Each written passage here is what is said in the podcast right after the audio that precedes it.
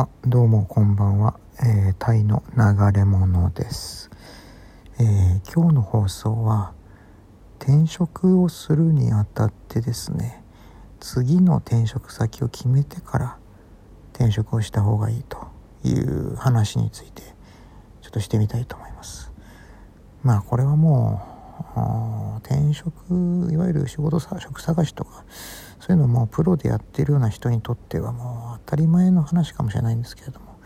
まあ、自分の過去の経験を踏まえてですね、えー、ちょっと掘り下げていけたらなと思ってます。で、まあ、こんなことをまテーマにした私ですけれども私自身ですねあのタイで働き始めてからというもの結構な数を転職をしてるんですけどねあのその転職初期においては結構その次の会社を決めないでですね、えー、勢いに任せて転職をしてしまったということも結構あったんですよ。でそれでまああの内定が出たからいいですいいことですけれどもあのまあやっぱりね一番の問題っていうのはあのそうやって、えー、勢いで辞めてしまってあいきなりその働いていた状態から、まあ、無職になるということですね。それがあのあの大抵の場合まあせいぜい2週間、まあ、1週間ぐらいですかねあの会社を辞めたということの解放感があってまあブラブラしてるのも結構あの楽しかったりするわけですよ。うん、まあ毎朝会社に行かなくていいわけですからねただそういう時期を過ぎてうんでそれで、えー、さて職探しでもするかというと段になってですねあのー、まあいまいちいい仕事が見つからないという、えー、状況に陥ることもあるわけです。まああタイの場合ですね人材紹介会社に登録をしてそこからまあ自分に、ね、向いた仕事というかあのあった仕事がすぐに見つかるとは限らないわけです。ね、そういう時にねあのやっぱ焦りが生じるわけですね。で、えー、まあ、その時に持っている、まあ、貯金の金額にもよりますけれどもそうやってあの貯金が少なければ少ないほどああ早く次の仕事を見つけないとなという焦りが生じてきますなのでえっ、ー、とやっぱりできればあ次の仕事を決めてからあの転職をした方がいいっていうのはねそういったあ現実的な問題からでもやっぱあるわけですね。うん、やっぱあの貯金がいくらあるかっていうのは結構大きな問題ですよ。で貯金余震場ですね貯金があったとしてもあのえーと、精神的にあの追い詰められたような状況にですね陥らないとやっぱり限らないわけですからね。でえっ、とそれとですね、まあ、あとやっぱり次の仕事を見つけてから辞めるっていうのは別の側面からでもお勧めできることなんです。それはですねあのやっぱり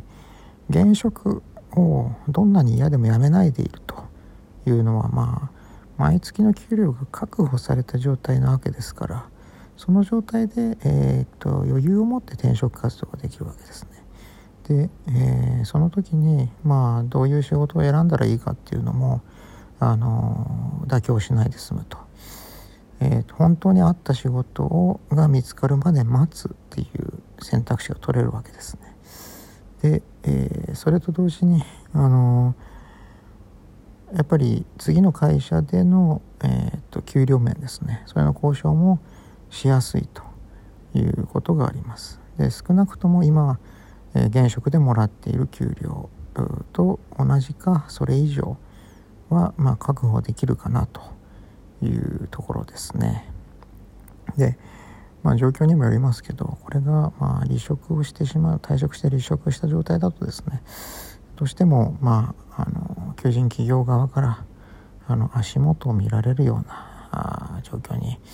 用いることもあるということを覚悟しておかないといけないということです。でそうですねあのでまあ実際的な話で言うとですねあのまあいろいろ退職をしないと、まあ、転職活動しにくいんじゃないかと要は面接に行ったりとかっていう話ですよね。ただ最近ですとやっぱりコロナ禍があった影響からかあのー、やっぱりオンラインで、えーと、例えば夜7時以降とかっていう面接も可能な企業が多くなってきてますよね。あと私実際にありましたけどあの土曜日にあの面接をしてくれる会社もありました。それはとある専門商社でしたけれどもあの土日休みのところでしたが、まあ、担当者があのわざわざ土曜日、まあ、自分のプライベートの時間を使って一応面接に応じてくれたということですね。で、うん、まあそのあ、まあ、状況にもよるんですけどあの一次面接レベルっていうのはもうなるべくあの営業時間外あの夜7時以降とかあとは土曜日に面接してもらうっていう風な風にあの交渉した方がいいと思います。まあ、なんでかっていうと1時っていうのはまああの受かるか受かんないかもわからないですしねそのためにあの相手にあの求人企業側に合わせる必要はないのかなというところです。1時が終わってで、えー、と一応二次面接進んでもらうとあるいは最終面接ですね進んでもらうっていうふうになった時にですね初めてあの有給休暇を使うなりなんなりして、えーと、求人企業側の都合に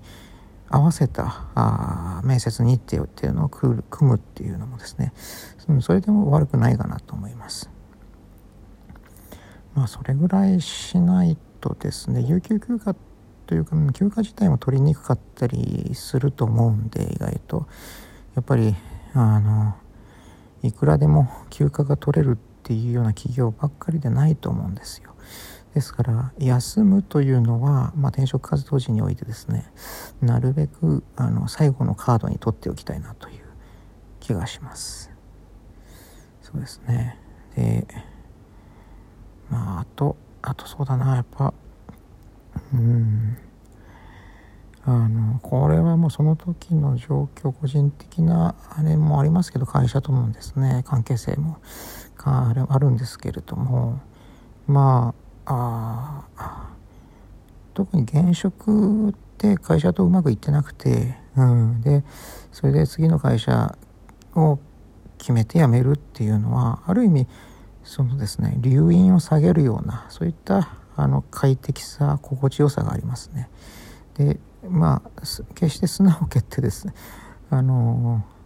なんでしょうねあの砂砂を蹴ってやめるようなあのやめ方ではないですけれどもただやっぱりあのやっぱり現職でうまくいってなくてあのまあこれから次の別の会社で頑張ろうという時にうんあのなんでしょうね。自分でそのえー、まあある意味見返してやったみつみたいなそういったようなあの感情というかですね。そういうのも含まれつつ、まあ、やめることになるわけでして、うん、で、えーと、決して現職で評価されてるわけではなくてもやっぱり自分のあの潜在的な能力というかあの力というのを、まあ、転職市場においてあの面接、えー、別の会社から内定を取ったということで、えー、証明することができたっていうことであの非常にあの、まあ、気持ちのいいことだとは思います。まあえっ、ー、とねいろいろあの今日話しましたけど、うん、やっぱり結論としてはあやっぱりあれですねあのどんなに大変でもあの転職をする時は次の会社から内定を得てそれで、えー、辞めるというふうにした方がいいと思います。ではさようなら。